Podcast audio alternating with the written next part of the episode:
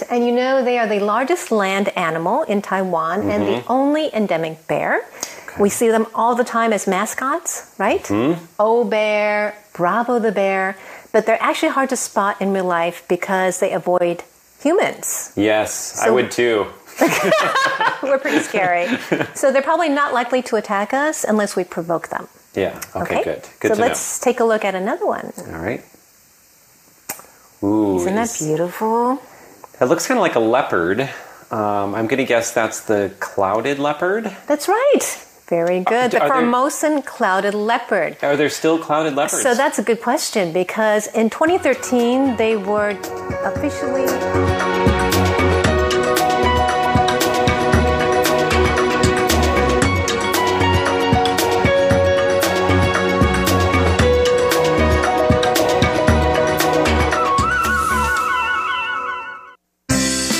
What's this all about? Why are they doing that? What's going on here? It's Curious John. What is he curious about today?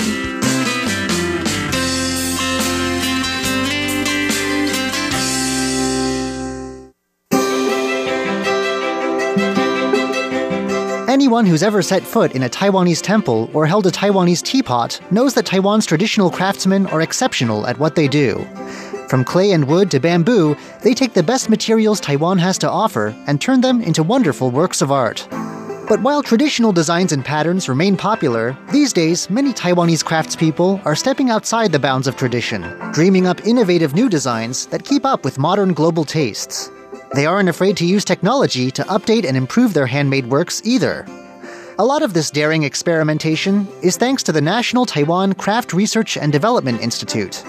This is an organization dedicated to training budding craftspeople, helping them solve technical problems, and finding global markets for their wares. The Institute's Mr. Xu joins us this week to tell us more about craftsmanship in Taiwan and the organization's work to bring it forward. 在民国十三年的时候，有一位先生叫严水龙 ，There'd been an interest in preserving and promoting Taiwan's crafts early in the 20th century when the island was under Japanese rule.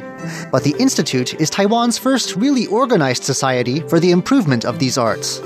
It was founded in 1954 by Yan Shuilong, a man who saw traditional crafts as the best expression of Taiwan's local culture. Yan saw room to grow and develop these crafts, and so he set up shop in Nantou County, a part of central Taiwan where many of the best natural materials for crafting come from. 大部分的精力是用在新的技术的开发、设计的开发、材料的研究。The institute has since opened centers in other parts of Taiwan too. They develop new techniques and designs, conduct materials research, make crafts more aesthetically pleasing and in tune with current trends, and of course, these centers find ways to bring these crafts into people's everyday lives. 我们的木刻、我们的石雕、我们的竹编、我们的布的编织、布的染。 Mr. Xu says the crafts the Institute focuses on cover a broad range. There's wood carving, stone carving, bamboo weaving, cloth weaving and dyeing, metalworking, lacquerware, pottery, and porcelain making too. Some objects from the workshops of Taiwan's craftspeople are stunningly beautiful, works of art almost too beautiful to actually use. Where is the line between crafts and artwork? Is there even such a line? 所以手工艺品严格来说，我们工艺家他的创作，他如果不是一般生活型的。This is how Mr. Xu sees it. Craftspeople make objects for use in everyday life. But with enough skill, these objects can also reach the level of art, on par with paintings and sculptures. You can certainly find lots of these objects in art museums. 比如说故宫博物院，他们里头收藏了非常多，我们都说都把它统称为艺术品。那实际上呢，这艺术品以我们故宫。 Mr. Xu says to take Taipei's National Palace Museum as an example. All the objects on display there are considered works of art, but 70% of them could also be classified as works of craft, practical objects made for the Chinese court that are so beautifully made that they're also objects of art. 他们在材质的开发，他们在材质在科技上的应用的研发，他们碰到的困难，我们可以帮他来解决。 whether they're aiming to make great art or just a solid product, Taiwan's craftspeople can always turn to the Institute for help. People have been making crafts for thousands of years now, and so you might think that by now people would have figured out everything there was to figure out about things like pottery and weaving. But it turns out that even today, craftspeople still run into unsolved questions and technical hurdles. For instance, Mr. Xu says, it can be a real challenge to get a teacup to turn out just the right shade of white. And while that may seem trivial, there are over 100 possible shades of just white alone. Enter the Institute. For a fee, the Institute uses its team, its connections with designers around the world, and the technology at its disposal to come up with a solution. The Institute can help out in other ways too, 购物中心比去年为例，我们在国际上一共有十八场的商展的参加。Many talented craftspeople stumble when it comes to figuring out how to market their creations. The Institute guides craftspeople towards a more contemporary, fashionable style, and it helps them to find markets. It takes part in domestic events, and last year alone put up booths at 18 overseas exhibitions. Then there's technology. 这些年，我们研发在这些材料里头呢，我们加进了远红外线的分子以后，它这个茶杯就变成能够净化水质、软化水质。 The techniques actually used to make a work may be quite old, but this doesn't mean technology can't improve the final result. Mr. Xu gives the example of a type of cup the Institute developed. It used far infrared technology to allow the finished product to purify water. Water poured into the cup will taste better and cleaner, he says, as will other drinks like tea poured into it. 就我们的研究来教导我们工艺家如何避开它的负面，然后走向它的积极正面，反而来运用这个 3D 列印，让他们的创作力更大。The Institute also has plenty of 3D printers on hand, ready to make models that will help work out ways of overcoming defects and maximizing a product's strong points.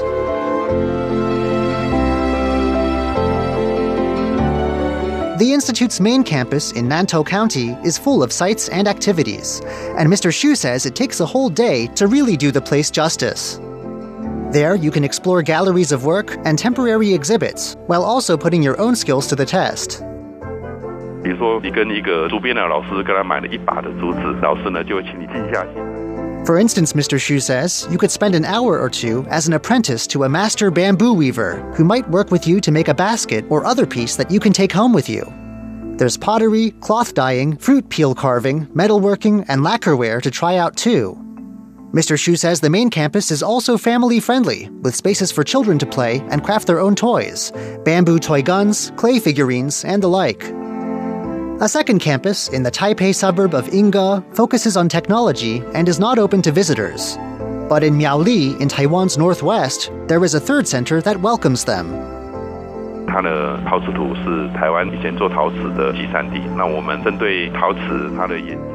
Miaoli is where some of the best clay on the island is to be found. While the local craft center has since branched out into other crafts, pottery is still a big focus there. Finally, right in the middle of Taipei is a fourth branch focused on design and international exchange. There's a lot to take in there. One of its many floors has close to 350 objects on display. There's also a workshop with resident craftspeople who interact with visitors. There are regular lectures, and there's also a classroom. This last feature is important because it's one of the places where the Institute offers instruction to budding craftspeople. 如果说你从入门班一直要学到研究班，我们这边一班大概要。 It doesn't matter how good you are. Classes are divided into a full range of levels, starting with those open to fresh faced beginners. The program takes serious dedication to get through.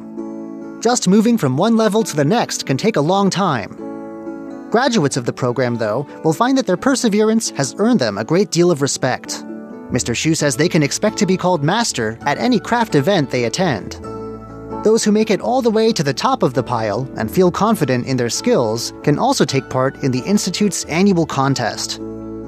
一般人家认为说这是台湾工艺的最高级的竞赛，都把它称之为台湾工艺的奥斯卡。 Mr. Xu says this contest gets called the Oscars of the Taiwanese craft world. There are around 500 to 600 works submitted each year, and with award season approaching once again, this year's entries are pouring in right now. 第一名将近是一百万，第二名八十万，第三名六。 Winners can expect substantial awards. From 600,000 NT dollars for third place winners to a million for top finishers. That works out to anywhere from around 19,000 US dollars for third place winners to around 32,000 US dollars for top prize. In addition to the prizes, winners can also expect to see the market value of their works more than triple. but Mr. Xu says even those who just get a certificate proving that they got in will feel a rush of recognition and continue to work towards perfecting their skills. This is just the spirit of creativity and ambition that the Institute hopes to promote, taking time honored crafts and making sure they continue to develop into the future. I'm Curious John, and I'll see you again next week.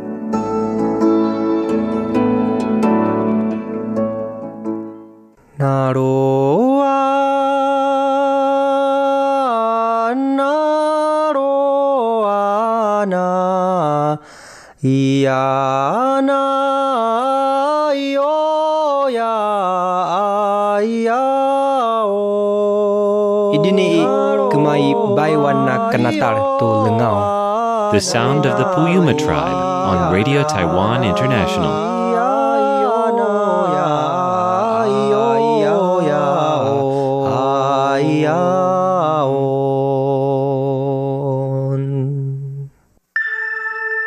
Stroke of Light, a portrait of Taiwan through the eyes of painters, sculptors, filmmakers, and photographers.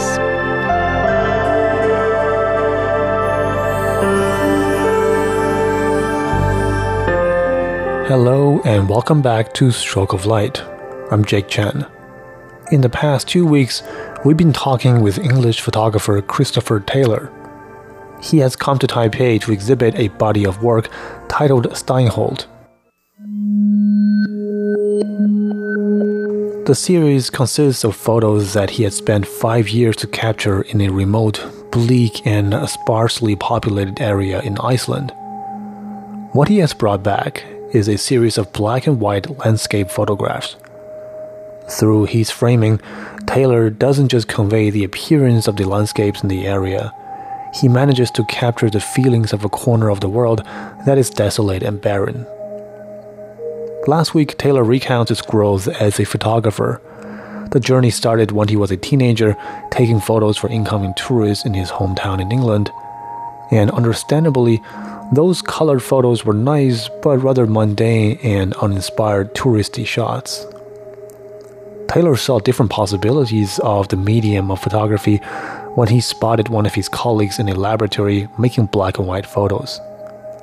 He was hooked on the unique shapes and patterns and the emotions that those photos can express.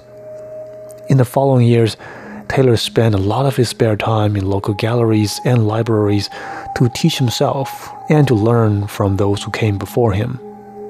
And incidentally, his home country, England, is no stranger to a number of great black and white photographers. Britain, uh, where you're from, is no stranger to black and white photographers and printers. Yeah. Uh, the likes of Bill Brandt. Or, Yeah, Bill Brandt was one who interested me very well. From, from there, some years later, I lived in London, and then my interest in photography grew. So in London, I went to a lot of exhibitions, and um, yeah, Bill Brandt was one that I saw. Okay. Yeah. Um, uh, going to exhibitions and, and seeing their work, is that how do you absorb the information and learn on your own? Yeah, definitely. So the um, I lived in London for eight years, and um, I was a regular attendee at the Photographers Gallery in London. Okay. And then some years later, just before I left London, I started exhibiting there myself. You studied. I started exhibiting in the Photographers Gallery myself. Okay. So this was um, around about uh, 1990, 92. Right. The process. Why still shooting roll film, 120 roll film, and why still spend the time and not to mention going through all the hassle in the darkroom to produce your work? I think it's just the fact that um, that's the way I've always always uh, proceeded. It's uh, I suppose many people have decided to change with the times and uh, Right. use more uh, modern, convenient equipment. But actually, I quite like the, the darkroom process. I quite like that time uh, in, in, in the darkroom. It's sometimes a moment of contemplation, I find. In any case, I'm in no hurry. You know, so, and uh, also the, the idea of uh, taking pictures and then seeing the results sometime afterwards. Uh, this, this also I like very much. Um, you, sometimes there are surprises. You know, sometimes uh, the surprises are not so lucky, but uh, sometimes there's also very good things. And it's a way of um, reliving those moments that you that, that you had, and then and then it's such a pleasure to to see see your images uh, some time later appear in the darkroom and bring back the memories uh, of places where I've been. I think uh, yeah, the whole process I quite like, and, and basically I'm, I'm, not really in a hurry. That's, that's the main thing I think. The bulk part of your work, at least the part that is exhibited today here in this gallery, is your work done in Iceland, where your wife's from. Um, I read a I read a pretty long essay that you wrote about how you went with your wife for the first time and then Yeah. over and over again, and then you went to the lens of not just photographing the area, but seeing the photos that your wife and, and her family took over the years, and you look at them with a lot of details. What about them that, that intrigue you? Um, well, it's, it's, it's true that so. Um, it's a bit of a long story. Eh? Um, see, uh, I've been visiting Iceland ever since I was married, and I was, and in fact, I married in, my wife in Iceland.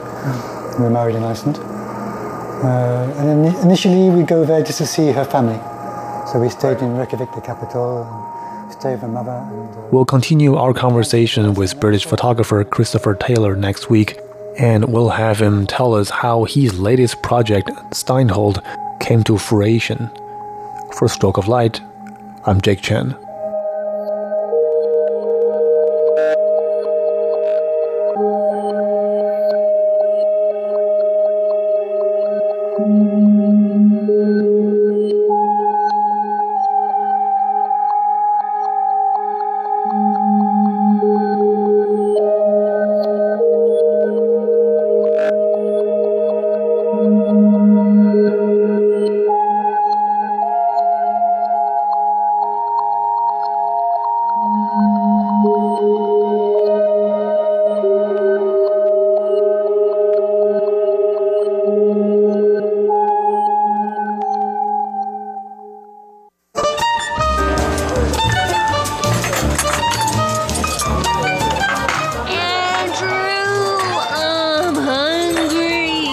hungry. Okay, Ellen, pull yourself together already. It's time to feast. Sit down at the table with Andrew Ryan and Ellen Chu on Feast Meets West. 欢迎光临。欢迎光临。欢迎光临，先生，请问你们几位两位。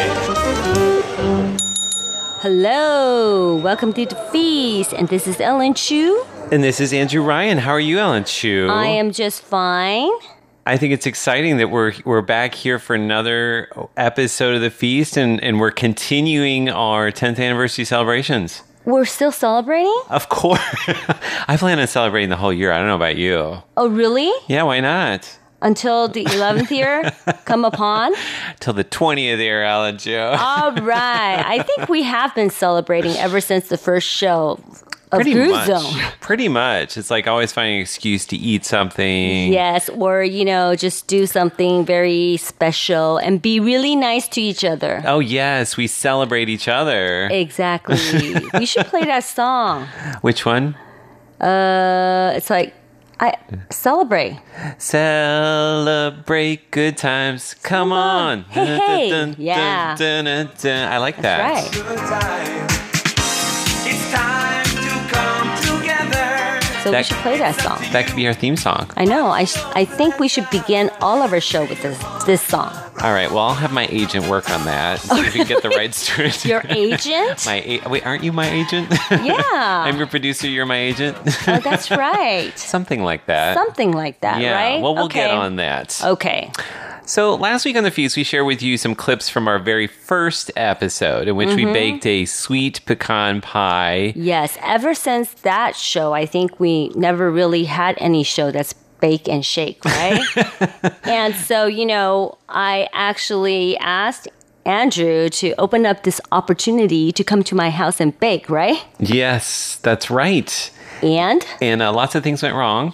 Mm-hmm. Uh, but so for many things. instance, Well, I mean, there was the part where we turned the oven on at the wrong temperature. oh, And then the part where I stepped on your cap by mistake. oh yeah, Uh, and then the part where we were trying to buy all the ingredients and couldn't find corn Mhm. syrup. Mm-hmm. But actually, in retrospect, it seems like a lot of the things that went into that pie Mm-hmm. weren't very good for you. Like, for example, I think it has like two sticks of butter, five eggs, like maybe a bottle of corn syrup. That's like okay. At that point, sugar. I think we were still young. Okay. yes. After ten years, I think you know. We're now in our 30s, Mhm. so so maybe we should, you know, use guacamole like avocado instead of butter. yes, I think that's a great idea. Right? Or like Philadelphia cheese with like cut down fat, like Yes. 2%. yes, I think that's a fantastic You know, idea. whenever they have the 2% or 1% on it, it's Uh-huh. like, is it 1% cut out the fat or is it like 1% fat only? is it less 2% or is it I like know. all that's remaining is 2%? exactly. Right. So what do you think?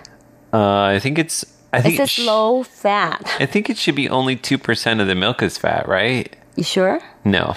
Or they just cut down to 2%. See, that's tricky. Very tricky, you know? Well, that's because in Taiwan, when we say like things are on sale, right? We say 打八折, right? Uh-huh. So it means like 20% off. 20% off, but we use the word eight in there. So it sounds like it's 80%. percent So people get confused. Like before, when I first came back to Taiwan, it says bazi. I'm like, wow. You're like 80% off. Yeah, let's do it. And then when you pay for it, it's like, oops, it's only 20% off. They require you to do math. Exactly. I don't think they should make us do math, Ellen Chu. You know, that's how Asians are trained to do math. You know, a lot of the, you know, American friends I have, they're always like, why are you Asians like really good in math? See, we do it with everyday life, I think you're absolutely right. Right? Yes, absolutely it's like right. everything they make you do the math first. Yes, Mm-hmm. yes. I've managed to get away for with so many, you know, for so many years without any math, and it's it's kind of sad that now I have to get back into it I think so. just to watch my health. what do you mean? Well, I'm ta- this is what the whole show about is about today, Ellen. Chu, we're talking about how much we used uh, sugar we used in the past. Now we're trying to cut down on the sugar. You're you're gonna make us do math today? Well, maybe we can get away with not doing any math. Okay. But we are not going to get away with uh, n- having sugar. Wait, what? we're going to try to cut down on sugar. And in today's uh, Feast Meets West, we're going to ask the question Is it possible to create a feast with less sugar, which tastes just as sweet? I think so. There's so much ingredient that has like natural sweetener Mhm. that we can put in, not Mhm. chemical ones, but you know, just food food ingredients. Like fruit. Fruit is naturally Right. sweet. you Right. know? Uh huh. Although you don't want to overdo it on fruit either. Right. but you know, I think it's possible. well, we're going to find out in today's show. Okay. Alrighty, let's check out what's on our menu. Mm-hmm. In our very first course, we'll kick things off by opening up the Chinese Farmer's Almanac for a look at the two week micro season called Small Fullness of Grain. In our second course, we launch into our topic with a look at how Taiwanese drinks and even staple foods are packed with sugar. We'll also take a closer look at the connection between sugar and pancreatic cancer. Ugh. Oh no. And in our third and final course, we'll go to my house to sample one of the food we ate in our very first show. But this time, we're going to go low sugar. Are you sure? Uh, we're going to try low, it. low, low. low. Okay. How low can you go? All right, we're gonna start with a song. Well, we're gonna put some sweetness into our life today, and That's it's right. called 恋爱 Too Sweet. And it's by the artist Too Sweet. Yeah, it's very sweet. Back in a moment when the feast continues.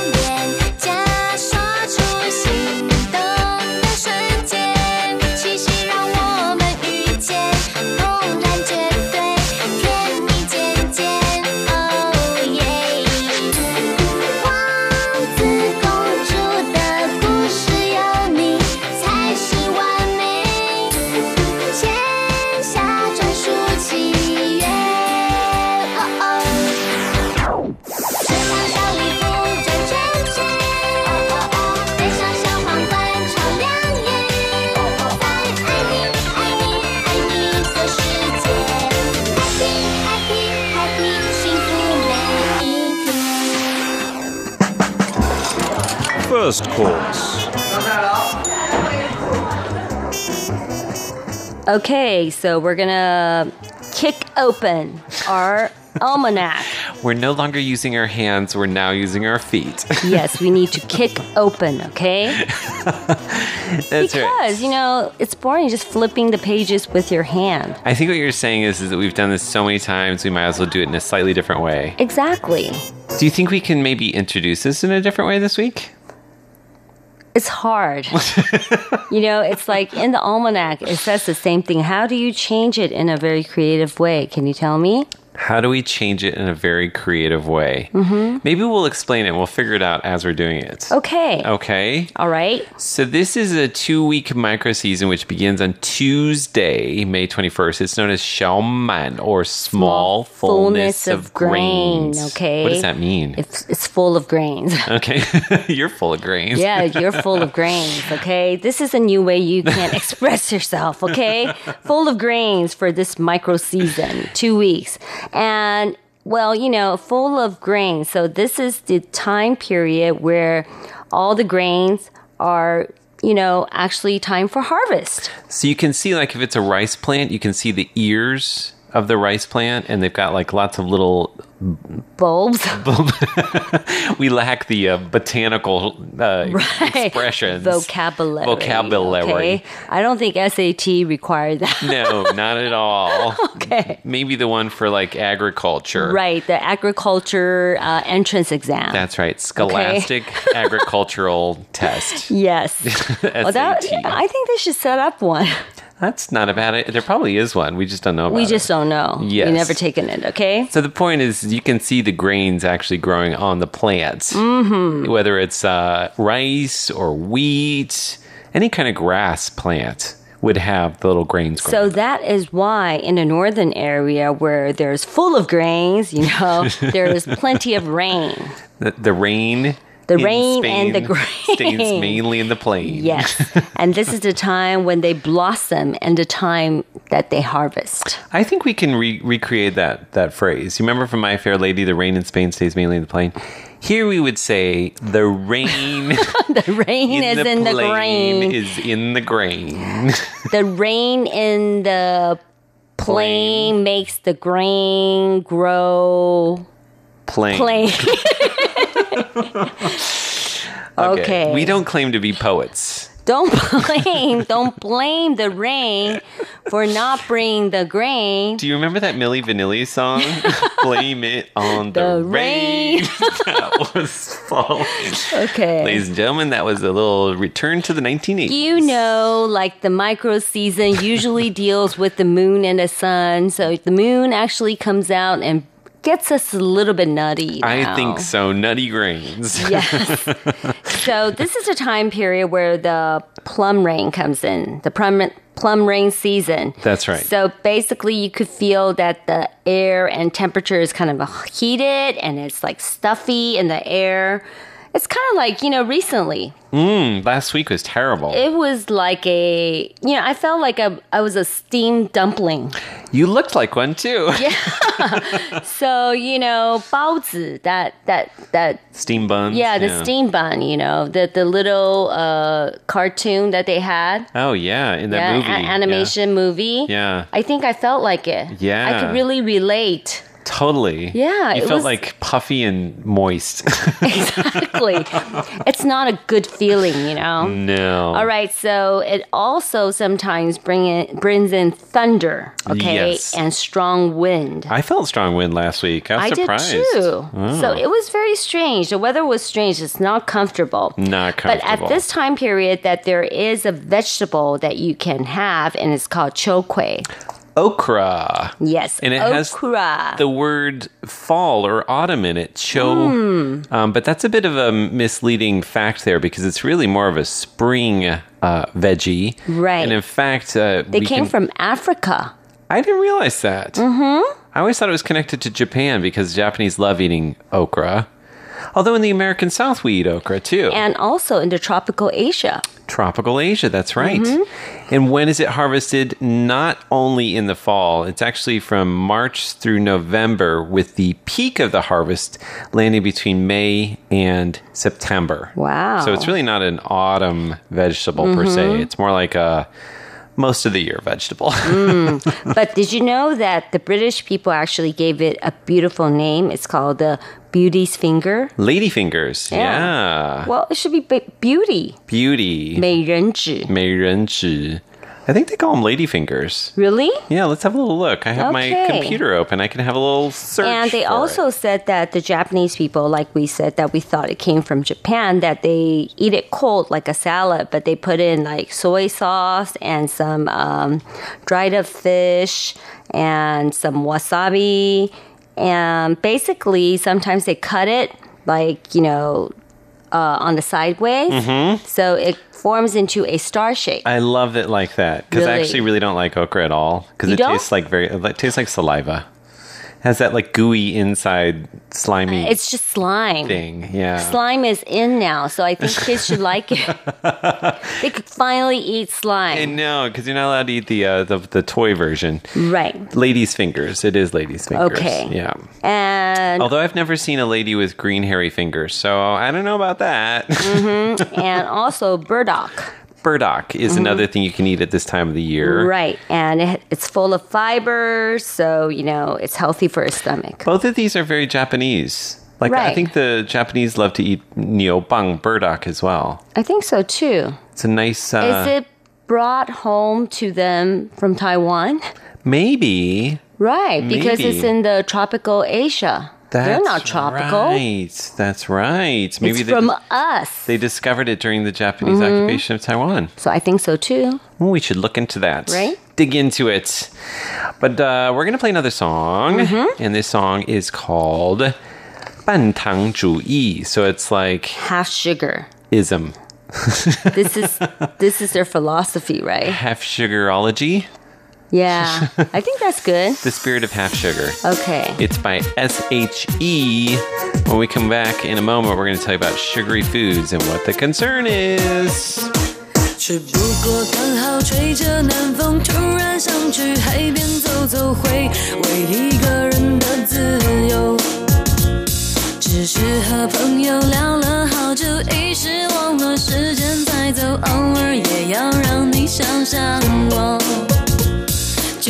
你紧紧牵着我，也不代表我属于你。我有自己的生活，爱不是每天相依为命。我要对爱坚持半糖主义，永远让你觉得意犹未尽。若有似无的甜，才不会觉得腻。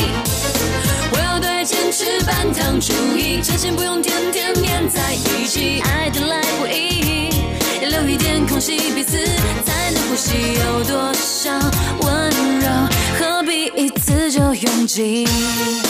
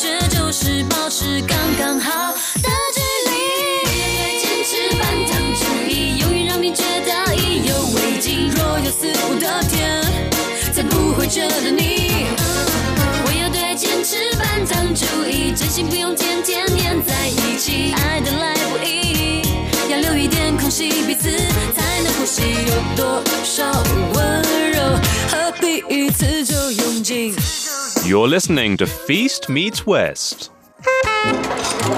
Second course. Okay, so sugar diet actually will lead to a very serious disease. That's right. It actually leads to a lot of serious Mm. diseases. But hmm one of the lethal one is pancreatic cancer. And that is a tough, tough cancer to kick. Uh-huh. So recently, Academia Sinica, which is the top research body in Taiwan, it actually confirmed that abnormal glucose metabolism is a major risk factor for pancreatic cancer. Mm. So, where do we get sugar in the Taiwanese diet? All kinds of places. Like all of those drink stores like boba tea. Yes, boba, Right. boba.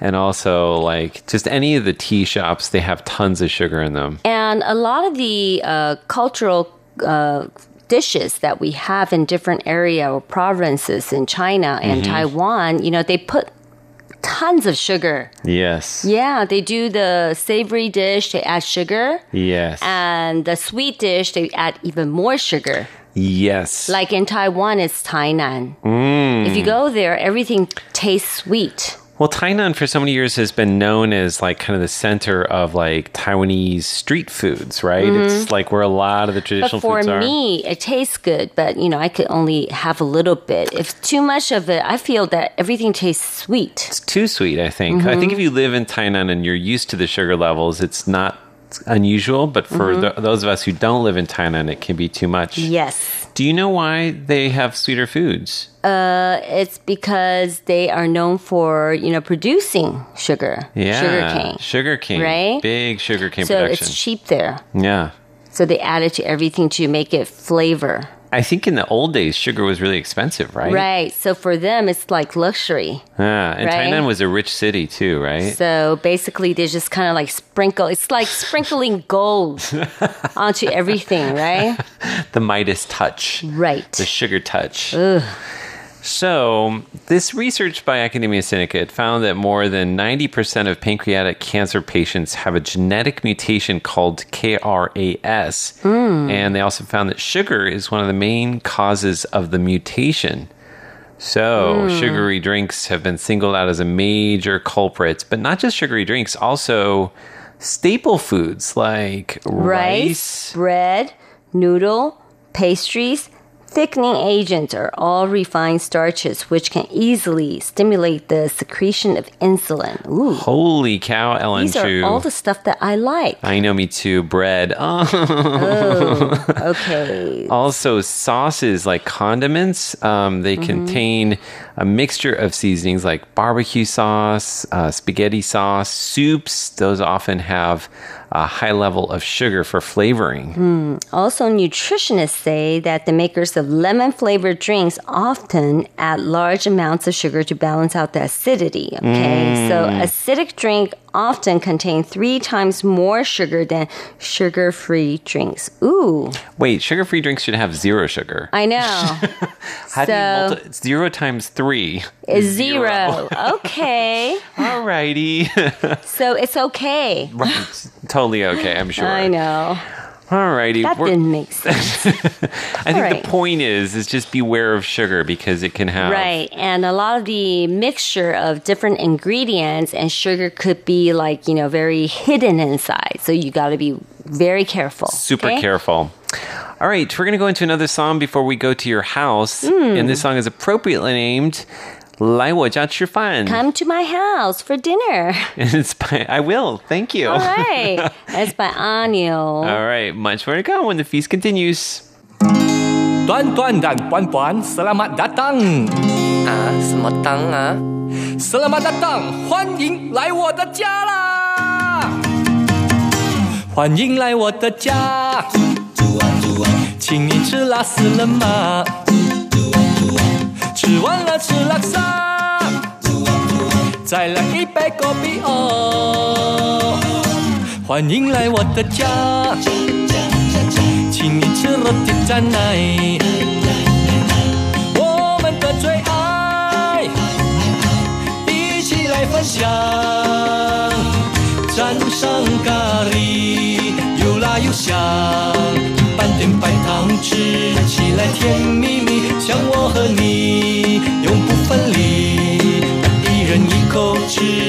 来笑嘻嘻。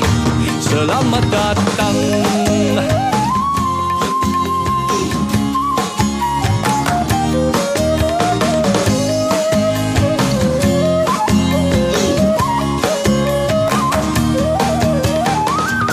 欢迎来我的家，欢迎来我的家，请你吃那些了吗？请你吃那些了吗？吃完了吃拉撒。来一杯枸杞哦，欢迎来我的家。Third course. Hi.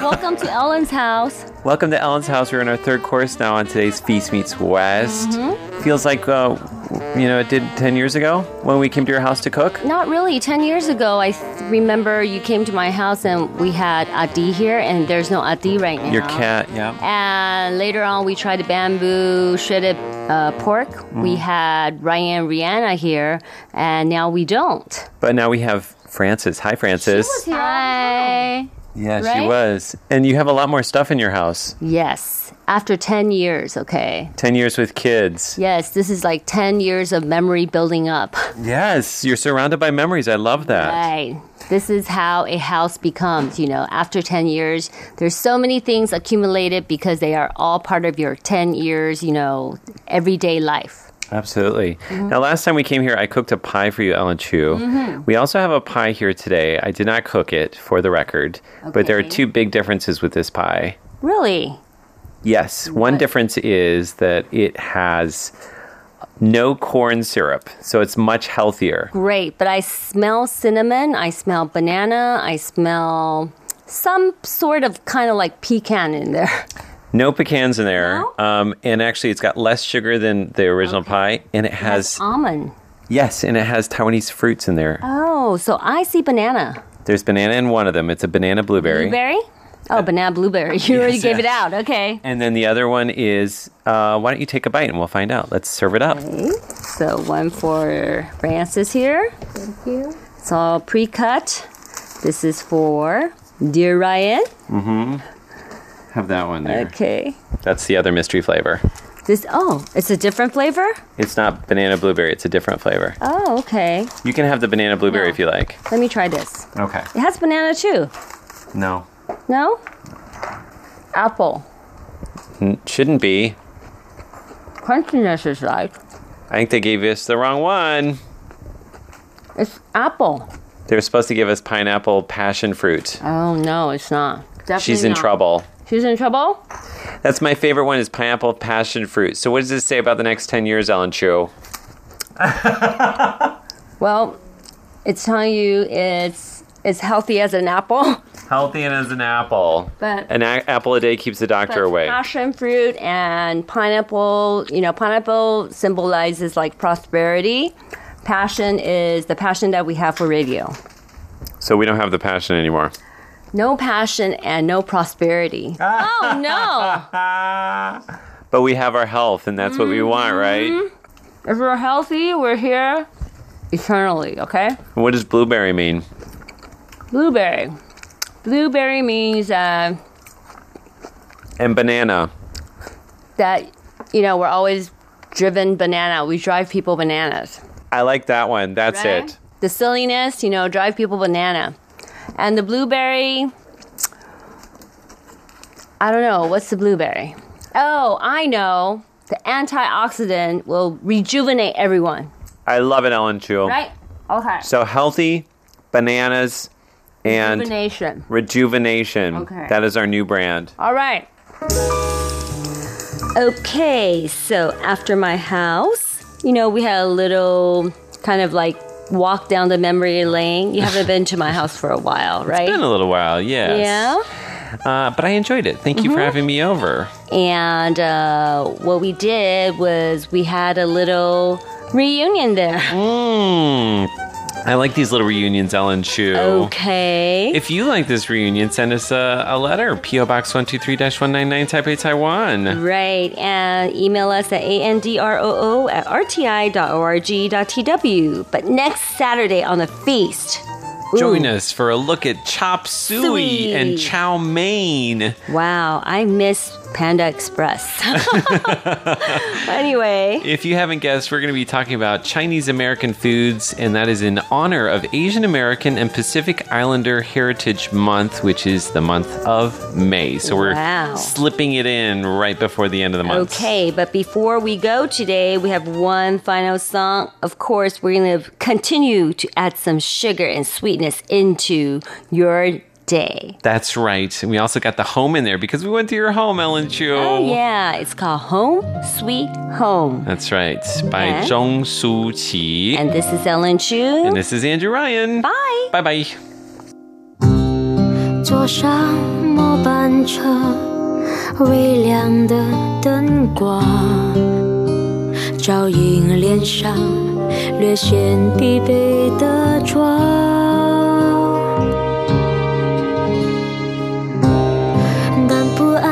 情绪随着车身摇晃，最怕音乐突然停止播放。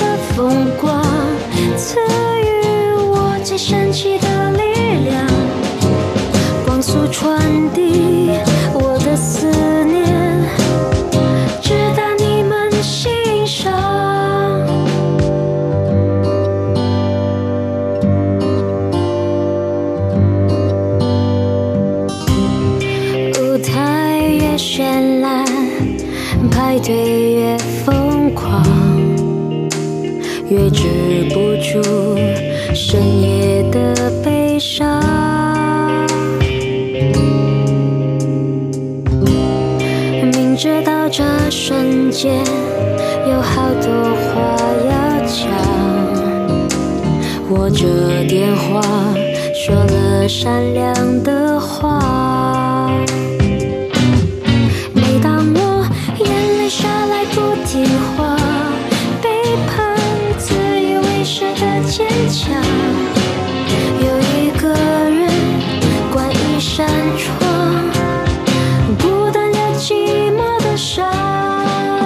多希望一时片刻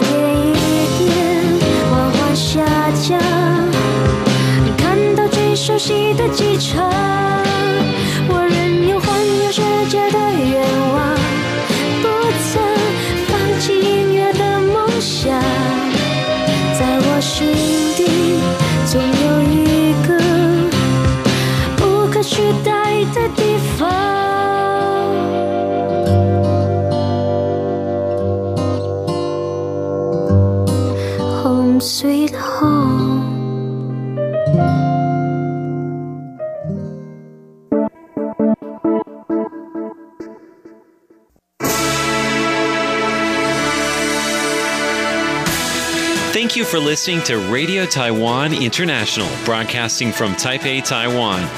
Check out our website at english.rti.org.tw. Again, that's english.rti.org.tw for the latest news and features from Taiwan. You can also listen to our programs and watch videos as well. Our 60 minute English language program can also be heard every day at the following times and frequencies.